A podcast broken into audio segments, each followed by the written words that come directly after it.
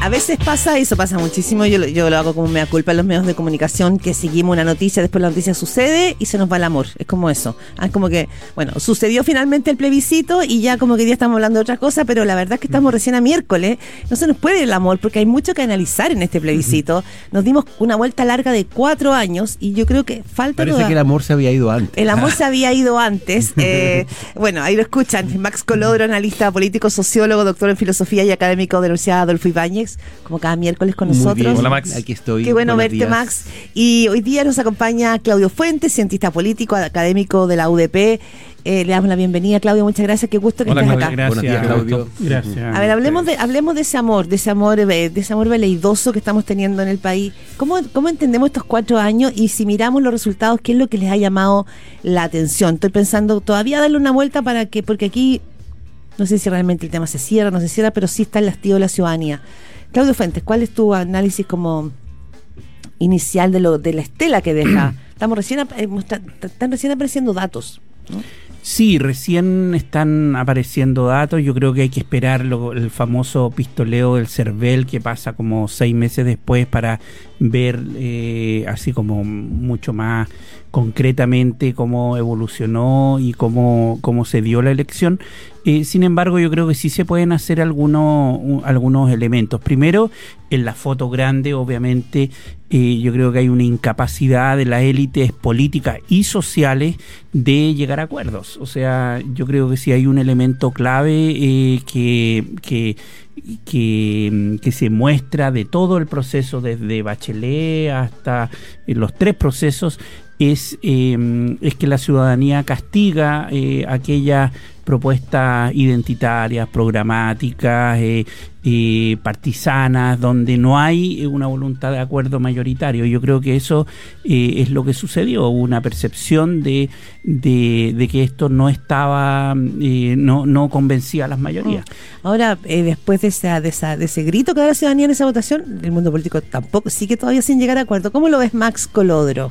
Yo creo que en el fondo coincido con, eh, con Claudio. Aquí el problema sustantivo es constatar finalmente que después de cuatro años eh, ni las instituciones ni los representantes políticos, el sistema democrático finalmente, que fue el que le encontró este cauce a, a- a un, a un momento muy crítico que fue el, el momento del estallido social, bueno, finalmente la civilidad no fue capaz de encontrar eh, un, un final para ese camino, una, una meta para ese de llegar a la meta en este camino. Y creo que eso es lo más. O sea, yo, lo, yo lo mencioné por ahí el otro día. Si tú lo piensas, las tres constituciones que han trascendido en la historia de Chile y que han enmarcado nuestra idiosincrasia, las tres han sido constituciones cívico-militares. La del 33, después del triunfo del IRCAI de los conservadores, con el general Prieto a la cabeza, un gobierno cívico-militar. Después la del 25, luego el Ruido de Sables, una junta militar que negocia con Alessandre. Y después la constitución de una dictadura. Mm, sí. Entonces, como, o sea, si tú lo miras en perspectiva histórica, la señal que nos deja es bien triste. O sea, la civilidad en, democracia a través de el eh, sufragio universal no fue capaz de encontrar una vía para poder llegar a una constitución. Claudio Fuentes, ¿cómo, cómo ve esa, esa mirada de la, de la constitución? Que ahora, como decía Claudia, nos pusimos a hablar de otra cosa ya. pues. Eh, ya pasó, ¿no? Eh, pasó y eh, seguridad, economía, pacto fiscal, previsional. Eh, ¿Deberíamos darle una vuelta más larga a lo anterior? O sea, que, que ya no enamoraba, ya no, no era muy atractivo antes. No, efectivamente yo creo que, a ver, si bien pasó desde el punto de vista del debate constitucional propiamente tal, ese momento constituyente yo creo que efectivamente murió eh, por un tiempo.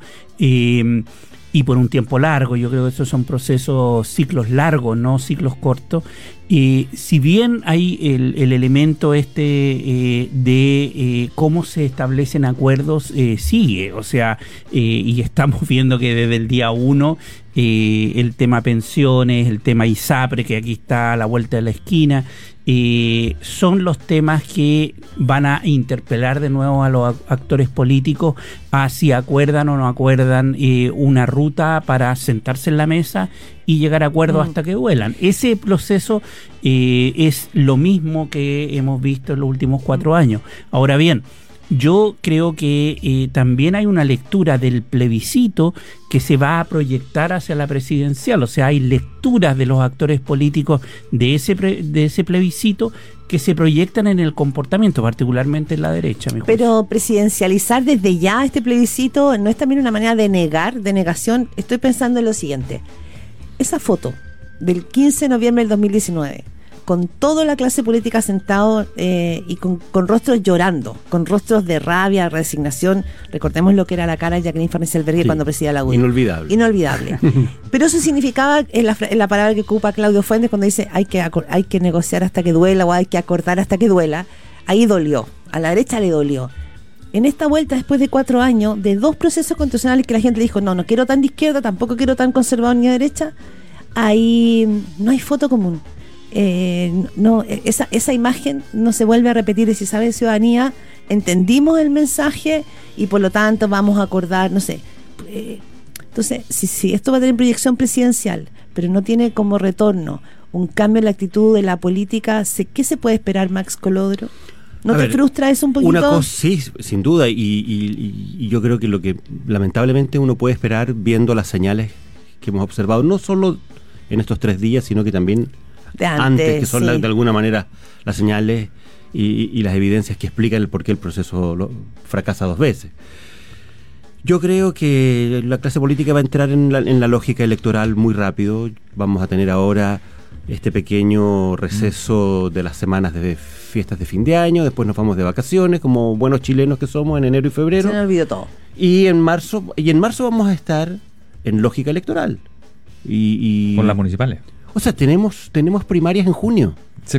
Tenemos primarias de gobernadores y de alcaldes en junio. El país va a estar ya eh, enrielado en esa lógica. Y en octubre son las otras. En octubre son las otras y el país ya está con, con los candidatos presidenciales desplegados. Y tú miras que en general la única lectura, la única bajada que se ha hecho, o la principal al menos que se ha hecho desde el mundo político, es la que tiene que ver con cómo afecta esto a Cast, cómo afecta a Evelyn Matei, cómo instala y refuerza eventualmente la posibilidad de Michelle Bachelet en el mundo de la centroizquierda. O sea, ya la lectura es la que tiene que ver mm. con el escenario presidencial. lo que decías tú, Claudio Fuente, la presidencialización del debate. Sí, pero es que yo creo que esto nació presidencializado. O sea, yo ah. no, es que ahora se presidencializa, que ahora se le ocurrió. O, que vayamos a releer los datos, sino que eh, nació así. Eh, y eh, yo creo que eh, desde el punto de vista de la derecha, acá hay una lucha por la hegemonía entre eh, republicanos y Chile Vamos, y eso es evidente y fue evidente en el Consejo Constitucional.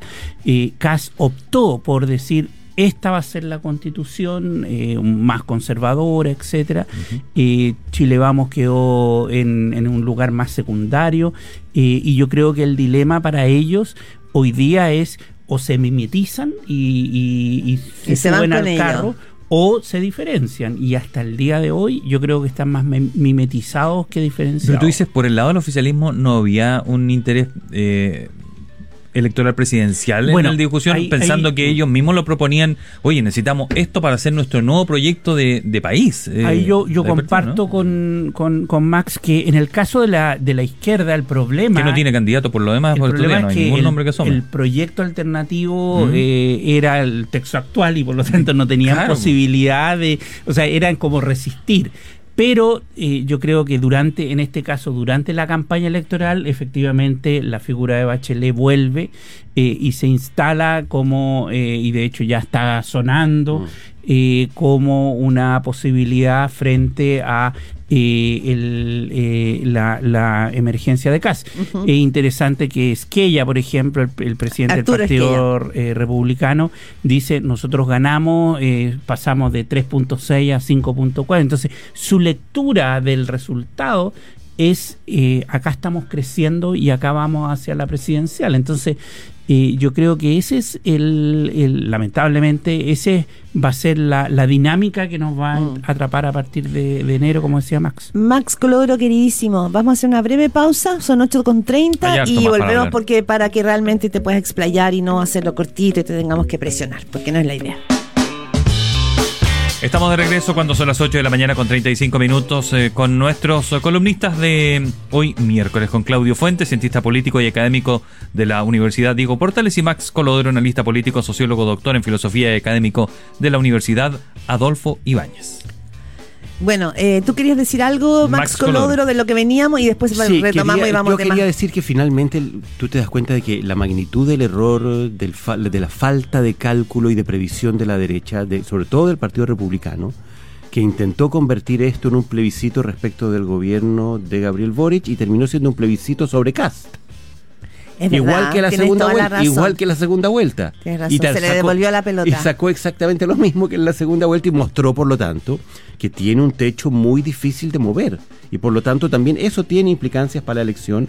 Porque bueno, una- un candidato que no logra y que te muestra que tiene una- un déficit estructural para poder llegar a la mayoría absoluta, es un candidato que más allá de los buenos o malos resultados termina siendo finalmente un candidato testimonial. Bueno, y, y el Evelyn piso, y, y el piso, perdón, no, no tampoco no, no es, si lo mirara él del otro lado, O sea, un piso, más o menos ser- seguro. El piso puede ser bueno, el piso Claro, efectivamente. pero no te, no te da un... El, los tre- el No te da la 35%, banda el presidencial. 35% que sacó el 7 de mayo es espectacular, pero si el techo está muy bajo Mm. en relación a ese piso y no te permite cruzar el umbral del 50% y estás siempre a más de 5 puntos del 5%, del 50%, Mm. Sí. es un problema. Y también lo decía ayer eh, eh, Evelyn Matei en una entrevista en una radio amiga. Decía, ojo, eh, que el que crea que este 44, 45% es de él, eh, perdón, este, es- este porcentaje no tiene ni nombre ni apellido. Entonces Evelyn Matei de alguna manera también sale a decirle, mire señor, ese no es ni su piso, puede ser su techo, pero no es su piso, Mm. porque el pide en ese piso también puedo estar yo, ¿no? Claudio Fuente. Porque es, lo que tú decías, la pelea presidencial entre dos figuras clave instaladas en la derecha. Sí, efectivamente yo creo que ahí se va a abrir eh, la dinámica, una dinámica que vamos a ver qué va a pasar en las próximas semanas, porque tiene eh, materialidad ese eh, esa tensión que hay entre Chile Vamos y Republicano. ¿En qué? En el pacto electoral municipal, ¿va a haber acuerdo municipal o no? Eso se tiene que resolver de aquí a marzo, abril. Eh, segundo, eh, lo- los proyectos de ley que se están discutiendo. Es decir, me subo al carro de ser duro con el gobierno y negarle la sal y el agua o establezco la idea de eh, Pablo Longueira a principios de los 2000 de el consenso y en donde cruzo la vereda, el río y eh, empiezo a establecer una política de grandes acuerdos. Eso, eh, eso yo hoy día no lo veo y eso depende de Renovación Nacional, de Bópoli, eh, de la UDI, de diferenciarse de lo que es la estrategia hoy día de republicano que es confrontacional. ¿Y tú sientes que no tiene que el oficialismo también salir de esas bases que, eh, bueno, ya, ya no es el programa de gobierno original, algo ahí se movió? Pero ahora, o sea- pero ahora ceder más para poder llegar a algo porque Pa- no tienes mayoría, ten- tú eres el gobierno, tienes otra responsabilidad. Totalmente, para bailar tango se requieren dos y ahí eh, va a ser muy importante eh, eh, que el gobierno juegue esa carta, es decir, Mm. y eh, ponga las zanahorias correctas para decirle, oiga, Oh, eh, le estoy ofreciendo sentarse en la Una mesa. oferta irrechazable. Acá hay cosas concretas que podemos hacer, mejorar las Ya, pensiones, pero etcétera, el etcétera. 3-2-1 que puso el gobierno, ayer nos decía Javier Macaya, dijo, ni nos preguntaron, llegaron a tirar 3-2-1, tomen, ahí tienen otra, dijo, Por ¿por, eso, qué no eso, depende del buen arte de la negociación y vamos a ver Ahí no si... hubo, dice Macaya, por lo menos nos dijo Eh, vamos No, a ver si efectivamente se materializa en el tema, o sea, hay temas muy relevantes donde está el tema pensiones aquí a la vuelta de la esquina, el, el tema ISAPRE está reventando y por lo tanto existe la posibilidad de eh, poner esa zanahoria y dividir a la derecha. Ahora yo no sé si eh, efectivamente se va a lograr eso. Mm. Max Colodro, eh, tú, tú ponías el punto en José Antonio Cast y en Evelyn Matei. ¿No es cierto? Como dos figuras, un poco como se reordena, eh, porque finalmente el plebiscito también tiene un efecto ordenador respecto del posicionamiento y los liderazgos. En el mundo del oficialismo, le hace socialismo democrático, a dignidad, eh, no hay figuras tan claramente instaladas. Se habla de Camila Vallejo y Camila Toa, pero son ministras. Pero probablemente el dato es que podría aparecer acá una, una nueva carta, que sería Michelle Bachelet, que se jugó por la opción y que le habló directamente a las mujeres, que fueron un factor importante en esta elección. Eh, ¿Bachelet está de regreso? Yo creo que sí. Yo creo que sobre todo, más allá de sus ganas y de su interés real en participar de esta nueva campaña presidencial, yo creo que en su mundo Les, va- les se dio, les dio se ha ido- se ha ido abriendo un espacio en el cual eh, lo que se, se ha ido constatando, por lo que entiendo, en las conversaciones entre la centroizquierda y la izquierda, es que tanto Camila Vallejos como Carolina Toá eh, están bien expectadas, pero no logran despegar. Están en torno al 5 o 6%, y que si esa situación se mantiene hacia adelante, la única figura hoy día en Chile que estaría eventualmente en condiciones de sumar desde la democracia cristiana hasta el PC y el Frente Amplio se llama Michelle Bachelet. Y que en ese caso eh, Michelle Bachelet puede eventualmente ser Ahora, una buena carta. Ha dicho que no, que no le gustaría ser que candidata. no le gustaría, pero que pero tampoco lo ha negado tan claramente que no sería bajo ninguna circunstancia. No me dejan otra, podría ser algo así, ¿no? Dijo algo así, Algo dijo así, algo ¿no? así. No me gustaría estar en esa situación, dijo. Oye, Pero a lo mejor tiene que estar ¿Y en eso esa cómo situación. habla eh, del sistema político, de la evolución de nuestro sistema político, Claudio Fuentes? Hay que darle una lectura de, esa, de ese punto de vista también, porque mal que mal a esta altura estamos hablando de Michelle Bachelet, incluso se ha hablado un poco de Sebastián Piñera, porque también aparece en la encuesta nada de mal. Sí, totalmente. Yo creo que habla de la falta de renovación de los elencos, eh, en términos de que, por ejemplo, las figuras que hay hoy día no... Pero hay una generación nueva en el poder. Sí, pero No eh, efectivamente no- está, conquistó, no está funcionando. O sea, eh, de parte del Frente Amplio, por ejemplo, eh, yo creo que salvo Camila Vallejo, eh, no hay un, un, referente claro que esté disputando la posibilidad de ser eh, candidato presidencial o candidata. Eh, y yo creo que eh, el tema del Partido Socialista es bien impresionante, porque el Partido Socialista hay algo de renovación, hay nuevos elencos, hay nuevas generaciones, pero tampoco eh, aparece una Un figura. Y, y en eso yo creo que la figura de, de los expresidentes, yo siempre he sido partidario de que, eh, como en Estados Unidos, que vayan dos veces y chao y nunca más. Porque eso, es estaba un- en la propuesta constitucional. Claro, eh, porque es un tapón eh, Eso te para gustaba, la renovación. ¿Te gustaba eso, Claudio en la propuesta constitucional? Sí, no? eso, esa parte Ese punto está bueno. Sí, yo creo que sí. Eh, bueno, ahora en ese ánimo de, de acuerdos que estábamos hablando recién, acusación constitucional al ministro Carlos Montes. El viernes decía Eric Aedo, eh, diputado y jefe de bancada de la ADC, había agua en la piscina para una acusación constitucional. Después el plebiscito dijo, ya no hay agua en la piscina. ¿Por qué? Dice él, porque la gente nos dijo que estaba hastiada de la clase política que se lleva a los golpes y teníamos que llegar a los entendimientos. Eh, Y, hace por- esa y misma porque la, sí, y porque la oposición salió de- debilitada del plebiscito y porque el Pero eso, ¿en gobierno... qué, ¿en qué responsabilidad le quita a un ministro, por ejemplo? Para que No, la gente no, lo entienda, nuestros es auditores No, entiendan pero eso. seguramente tiene que ver con la, con- Claro. con la consideración de los votos y Es- lo una la pregunta retórica para que sí. nuestros La auditores entiendan. acusación es finalmente un instrumento político y, y quienes salieron debilitados del plebiscito son la oposición, aquellos que buscaban presentar esta acusación y que estaban en una ofensiva muy fuerte en contra del ministro de Vivienda y el gobierno salió fortalecido. O sea, hubo rumores fuertes de cambio de gabinete después del domingo y esos rumores quedaron de alguna manera poquito. disminuidos, postergados. ¿Por qué? Bueno, porque el gobierno tuvo un respiro y un alivio importante el domingo y eso le permite seguir hacia adelante, tener eh, de nuevo en algún sentido más conducción y más manejo del escenario político, presionar a la oposición para la búsqueda de entendimientos y de acuerdos. Es, decir, el escenario del día lunes es un escenario distinto al que había el día viernes, sin ninguna duda. Y en ese escenario, eh, Claudio Fuente, Max Colodro, la resistencia de soltar al ministro Monte, eh, ¿sigue siendo una buena estrategia para el gobierno? Digo, Para la oposición. Pero bueno, para el gobierno, Ah. ¿ya? Porque finalmente... soltarlo en el sentido de- de resi- eh, mantenerlo. mantenerlo, defenderlo, eh, que también lo hicieron un largo rato con Jojo Jackson, o sea, como que el impulso del gobierno es a defender a su figura, pero la figura Tiene de... costo, ¿no? La figura de Miguel Crispi, ya ahora es- desde el Partido Socialista están diciendo que es una, una, una figura incómoda. Eh, el gobierno no debería quizás tratar como de mm, bajar un poco el tono para poder establecer los acuerdos con la derecha o con la acusación todo se tensiona y se crispa más.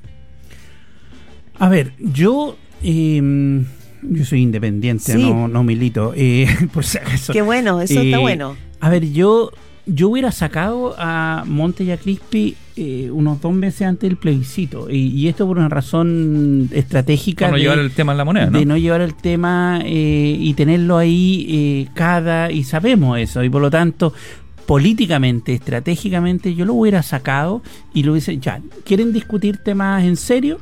Eh, discutamos temas en serio. O sea, haría, tenía un, tendría una estrategia distinta. Yo creo que en eso eh, el gobierno ha mm, eh, optó y, y, eso es independientemente de el prestigio, el reconocimiento que uno le puede dar a Carlos Montes, eh, etcétera. Es independiente de eso. Yo creo que es más bien por razones estratégicas de el escenario que se enfrenta el próximo año. Es un flanco eso, ¿no? Es un Max, ¿tú también coincides en eso? totalmente. Eh, porque eh, decían, no sabemos lo que va a seguir arrojando el caso convenio. Ayer se conoció del primer ñoqui que estaba en el gobierno, Mm. que Uf. Carlos Contreras, que es una persona que no existía, eh, que no iba a trabajar, nadie lo ha visto nunca y que cobra cobraba en la um, Seremi de, de- de vivienda de Antofagasta, que Carlos Contreras lo incluyó. Entonces todo eso va a seguir golpeando dentro de la moneda. Es decir, sigue el, el tema chocándose adentro.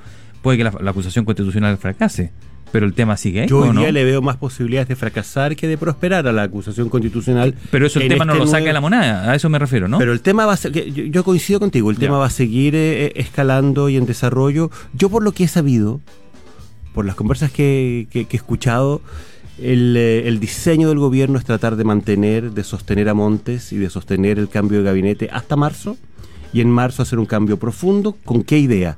Con la idea de instalar un gabinete de campaña. Un gabinete ya preocupado de la O sea, variable y electoral. tendría que salir en ese caso las candidatas. Porque lo que viene para ellas dos, es decir, Ah, toda no. Vallejo, Yo creo que no, no, ¿No? necesariamente. Yo Ah, creo ya. que a las candidatas se la- Porque como no van a ser candidatas en la municipal Sí. ni en la de regional, las pueden sostener eh, por lo menos Ya. hasta octubre. Bien, Por, entiendo. eh, por ley tienen que salir eh, un año antes. Oye, en esta discusión, eh, Max Colodro, eh, Claudio Fuentes, sobre eh, los resultados de este plebiscito que también, ¿no es cierto?, instalan el debate presidencial, sobre todo el foco sobre las figuras presidenciales, ¿qué se podría eh, leer o diagnosticar cuando vemos que finalmente este plebiscito lo, lo, giraron los jóvenes y las mujeres? ¿Qué habría que entender respecto a los candidatos? En el- o sea, digo, son un nuevo, son, son actores importantes son clivajes importantes, ¿no? ¿Cómo, ¿Cómo lo ven ustedes respecto a los candidatos en curso? Cast, Matei, eventualmente Bachelet, que no sé si sí, pero mm, Toa. Eh, hay que hablarle a otros grupos. Claudio. Eh, sí, o sea, a ver, eh, de, de nuevo, respecto del, del- de los resultados del plebiscito, que es lo que hay que desmenuzar, efectivamente, primero le da un aire a, a la izquierda, eh, porque estaba muy en el suelo y ahora dice, oye, aquí hay una luz de esperanza eh, por el tipo de resultado. Hay nichos que yo puedo eh, apelar, y ahí hay eh, esos dos nichos que tú mencionas. El primero, los jóvenes. Segundo, los territorios. Claramente donde hay mayor eh, simpatía por el mundo más progresista, etcétera, es, eh, y esto ya lo sabemos, en la zona central del país, eh, la metropolitana, Valparaíso, donde se van mejores rendimientos. Y el tercero, el tema eh, mujeres.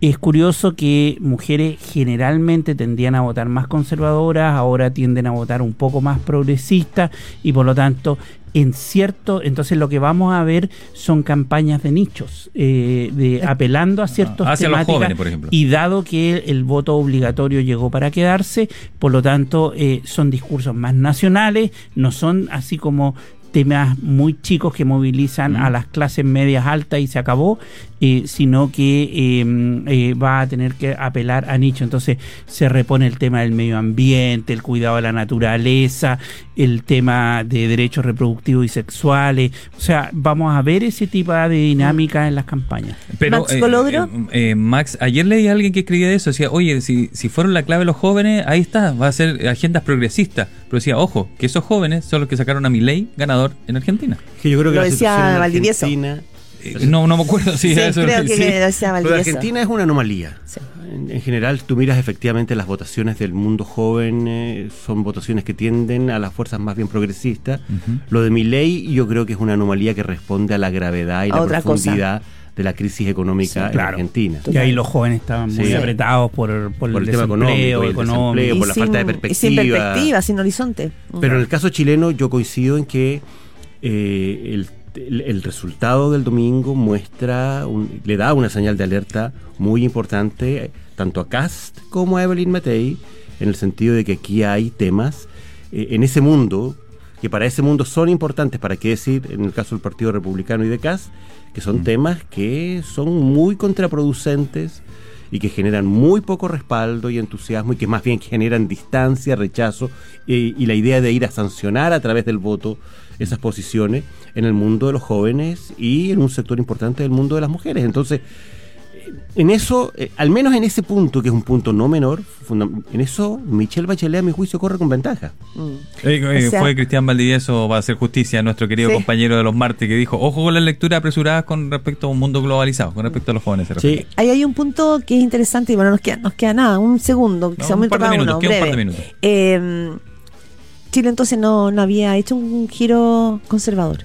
Yo creo que Chile no ha hecho ningún, un, un giro a ningún lado. Ni progresista ni ni, conservador. hacia un lado ni hacia el Ya, otro. Todos son sobre lectura. Y, y, perdón, y Atria dijo algo que es muy cierto. si tú miras las elecciones en América Latina, en las últimas, los últimos años al menos, no sé si las últimas, la gente está votando rechazo, rechazo, rechazo a todo, a los gobiernos. La gente no reafirma, no, no, no vota por el gobierno, vota por la oposición. La gente no le da la posibilidad de la continuidad a las administraciones en turno, vota.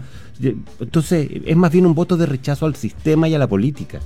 Y lo otro es que eh, hay identidades marcadas, consistentes, eh, de izquierda y de derecha, 4 millones y 5 millones respectivamente. La derecha yo creo que tiene un poco más de caudal de voto asegurado que la izquierda. Y hay un segmento intermedio que no es de centro propiamente tal, así como el centro Ya. antiguo, que antes era la DC el que estaba ahí. Ahora ya no está, es un grupo intermedio que se está oscilando. Y son estos 2, Según 3 la oferta, millones según lo que lo convence. según lo que lo convence que es hay eh, no es ideológico etcétera entonces cuando vimos el plebiscito de entrada ese 80% ese 80% era el 40% de los eh, votantes habilitados para votar Eh, eso era y por lo tanto lo que vemos es quién domina qué minoría va a dominar en determinados momentos Max Colodro, ¿cómo ves que ese, ese centro se va a, a definir? ¿Quién, quién lo va a conquistar eh, ese centro? To- todo es la pregunta del millón, ¿eh? porque Si todos dicen lo somos un partido de En centro. estricto rigor, a ese centro le está yendo mal hace mucho rato. Se ha debilitado la DC, se ha debilitado el PPD. Todos los esfuerzos que se han hecho por generar un nuevo centro, por instalarse en el centro, les ha ido mal a todos. Le fue mal a Andrés Velasco con Ciudadanos, le fue mal a, Lili Pérez con Amplitud. Ev- Evópoli ha tenido muchas dificultades y ahora amarillos y demócratas Eh, también están con muchas dificultades. Ellos dicen que se están instalando ahí, su evaluación, Pero por tú te das cuenta de que son cosas muy minoritarias, Ya. muy de elite, que Estamos no generan 4%, entusiasmo. Es muy poquito. Eso toda- Claudio. o sea, y, y paradójicamente las encuestas te muestran que entre el 60 y el 70% de la gente se dice más bien independiente, más bien Sí. moderada, más bien de centro. Y sin embargo, ese mundo, esa inmensa mayoría de chilenos no tiene representación. Bueno, es un voto bien racional ese, ¿no? El que siempre hemos tenido en el último tiempo, es, esa gente en mayoría un voto racional. No, no se casa Voto con un de lado. sentido común. Es el voto de sentido común. O un, ¿Sí? ¿Sí un un voto, Claudio, no? un voto emocional, en el sentido que no es racional, en el sentido que más bien lo, lo, lo que lo mueven son emociones del Yo momento. tengo la sensación de que es un voto también en algún sentido conservador. Ah, Sí, sí Porque puede ser. ¿eh? le- de- si tú piensas el resultado Es de- poco político. el resultado de estos dos plebiscitos de salida es que No, finalmente la inmensa mayoría de los chilenos le puso un marco, le puso un margen, un borde ¿Mm? al proceso constituyente. ¿Claudio? No muy hacia la izquierda y tampoco muy hacia la derecha. Pero conservador en el sentido De de que, que- de que finalmente prefiero lo que hay a, Ah, a- de a las, a las De aventuras. statu quo, sí, sí, Claro, sí. statu En quo. ese sentido, claro. eh, pero efectivamente, yo creo que es un voto que es difícil, eh, que va a depender mucho del tipo de oferta y el problema es que eh, la credibilidad de la oferta también es relevante. Eh, y yo creo que la, la credibilidad de la oferta que hoy día se hizo, eh, el a favor, eh, no funcionó. Eh, no, no le, no- la gente no le creyó a esa oferta que era como la estabilidad económica, la seguridad, o sea, pusieron todos los temas de preocupación ciudadana y, y la mayoría no, funcionó. le creyó. Max Colodro, Claudio Fuentes, un gustazo arrancar este miércoles con ustedes aquí en Radio Pauta.